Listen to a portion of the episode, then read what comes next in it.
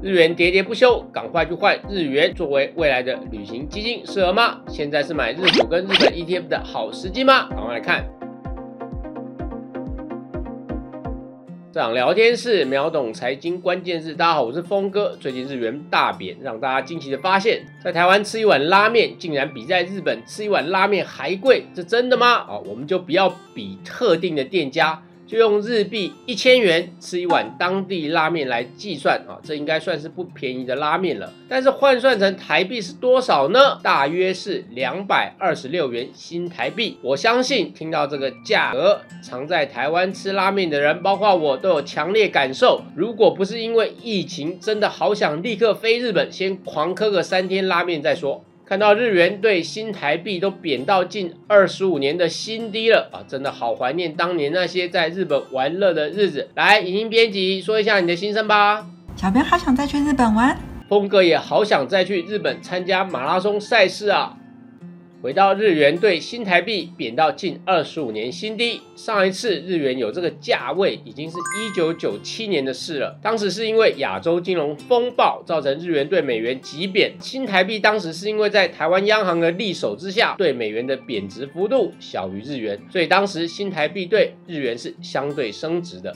这次的情况也类似，在美元开始升息，也就是二零二二年美元可能大幅升息到二点二五帕的市场预期，再加上。俄乌战争爆发，避险资金加速逃往美元避险，受到这两大推力带动下，日元对美元加速急贬，新台币对美元虽然也贬值，但幅度比较缓和。我们可以来看近期的汇率走势图，从三月十号的低点一块钱新台币兑四点零五日元，到四月二十八日已经来到四点四二日元，光这段期间日元贬值幅度就超过九趴，那日元对美元的波动呢就更大了哦。同一时间，日元对美元贬值幅度高达十二点四趴。虽然这波日元贬值是因为美元强劲升值所带动，但如果我们把时间再拉长一点来看，我们其实可以发现，由于新台币这几年是相对强势的，所以如果你只看日元对新台币的贬值，那它是早从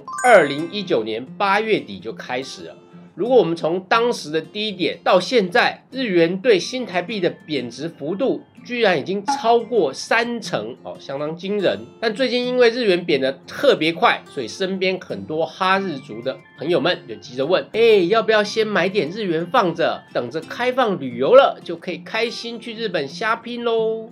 没错，日元最近是贬了不少，但是你想要买日元，我建议你还可以再观望一下。原因是日元现在没有利率，你放着不会升息，而且日元的下跌可能还没到底。这背后有三大原因：第一个是利差，第二个是日本的经常让赤字，第三个是新兴产业竞争力的滑落。先从利差来说，现在的日本货币政策啊，几乎是跟全球央行背道而行。现在绝大多数的国家都在紧缩货币、升息，而日本的最新政策还还是保持超宽松货币。日本央行设定的短期利率目标是负零点一趴，没错，日本还在负利率。可是其他国家呢？以最具指标性的美国来说，美国联准会，也就是相当于美国的央行，为了应付通膨压力，开始大幅紧缩货币政策。三月的时候，就将利率从接近零的水准先升一码啊，就是零点二五个百分点。那到五月的时候，可能还会再升两码。到年底呢，则是有机会达到二点二五趴。也就是说，本来美日两国都是零利率上下。但现在美元利率快速上升，外资当然会赶快想跑，跑慢了不仅汇率吃亏，利率也要跟着吃亏，这双重损失对外资来说，这没办法忍啊！而且呢，跑的不只是外资，日本的内资也要往外跑，因为钱放日元没利息可拿。这是日本长期以来的困境，所以只要有一点利率啊，日本的内资可是很热情的在追捧外币的，特别是美元。更何况这次美元利率涨升的幅度又急又猛，当然会引起日元资金争先恐后出逃。我们来看汇率走势啊，本来从去年底到三月七号，这是一条水平线，大约在一美元兑一百一十二到一百一十四日元这个区间上下小幅的波动。然后开始急贬，到四月二十八日直冲一百三十日元，而且这个贬值的趋势还在持续。第二个对日元不利的因素是日本的经常账再次出现赤字啊。经常账是反映一个国家的国际贸易收支状况。那像台湾或日本都是出口型的经济，所以经常账顺差是常态。当经常账顺差时，通常有利于本国货币的稳定啊，或者是升值。反之，如果你经常账长期逆差啊，本国货币就会有贬值压力。这时候需要靠资本跟金融账的顺差来弥补啊。像美国就是这种形态。那日本呢？由于日本大量仰赖原油跟天然气的进口，在能源价格走高，去年十二月开始出现小幅度的经常账赤字，这是自二零一四年六月以来首见。然后今年一月赤字又扩大了，二月虽然转正，但三月之后因为能源价格暴涨，现在虽然还没有公布三月的数字，但应该不乐观。而且能源价格如果持续居高不下，这对日本的经常账。应该是一个沉重的压力。第三个是长期的产业竞争力仍然稍显低迷。日本曾在一九八零年代与旭日东升之姿，差点要打趴美国的产业。当时的日本拥有全球第一流的半导体业、汽车业等先进工业的制造实力，结果被美国大力压制哦，逼迫日元大幅升值，以及扶植台湾、韩国的半导体业跟它竞争，结果就造成了日本陷入房地产跟股市的泡沫经济，而工业实力却裹足不前。事隔三十多年后，今天呢，半导体的晶圆代工全球最强在台湾，低润记忆体业则是美韩双足鼎立。软体平台跟金融服务的霸主呢，还是牢牢掌握在美国手中。而未来最具潜力的两大新兴产业，像电动汽车跟绿电、储能科技，则是美国跟中国正在激烈的争抢领导地位。那么日本呢？那目前在一些自动化生产跟电子关键零组件的领域还有领先地位，不过也是岌岌可危，因为后方的追兵迅猛。我们可以从日本的上市公司市值来看这个兴衰趋势。以前的日本企业，他们是要追美超欧，他们的眼中目标是跟美国、跟德国一流企业相比。但如今，甚至还有一些已经被台湾追过。我们先来看台湾市值第一名的台积电，目前市值约十三点七兆新台币。那日本呢，市值第一名是丰田汽车。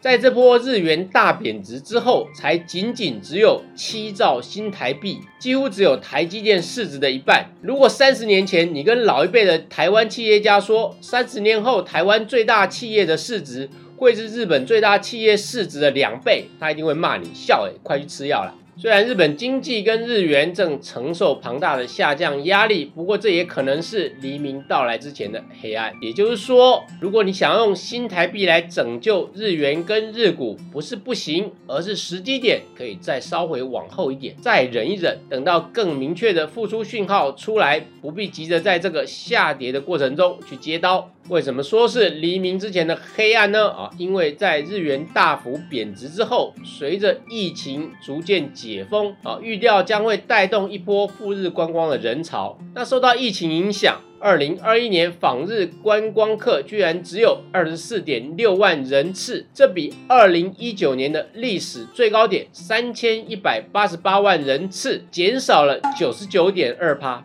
我相信，在日本解封、恢复观光之后，伴随日元的贬值，一定能改写二零一九年的观光人次新高。但比起观光，更重要的是长期的产业竞争力。毕竟，日本是工业与科技大国，除了观光带动内需产业的一只脚，还需要在工业与科技上重新振作的另外一只脚。那过去二十年对日本经济比较有明显带动的政策是二零一二年底开始推动的安倍经济学，以贬值推升出口救经济。那这一波的日元贬值，如果官方不干预，或许可能会贬到令我们意外的价位，这或许会付出通膨的代价。不过日本的问题一直通缩而不是通膨。另外呢，民族信心呢也可能在这个大贬值中。受到损伤，不过哦，贬值却可能会大幅提高日本的出口竞争力。在日元贬值跟疫后复苏的推动下，目前日本的出口总额已经来到历史新高。但因为能源价格居高不下，所以它的贸易仍然是逆差的。不过只要出口持续畅旺，等到能源价格回稳之后，哦，那就是日元跟日股这些资产的反转时机。这可能有机会在下半年可以看到。最后总结今天的学习重点一：全球升息，但日本货币政策跟全球背道而驰，仍然维持超宽松，这不利于日元，但有利于它的经济复苏。重点二：日元跳水持续中，现在下行压力仍然很大，但由于日元没有利息，留太多在身边也没什么好处，所以你想要换日元去日本旅游花用，可以再等等。重点三：日本经济正在走过黎明前的最后黑暗，想买日股、日本 ETF 或日本基金等日元资产的机会即将到来。以上就是今天的分享。如果你喜欢我们的节目，欢迎帮我们按赞、订阅、分享以及开启小铃铛，谢谢大家。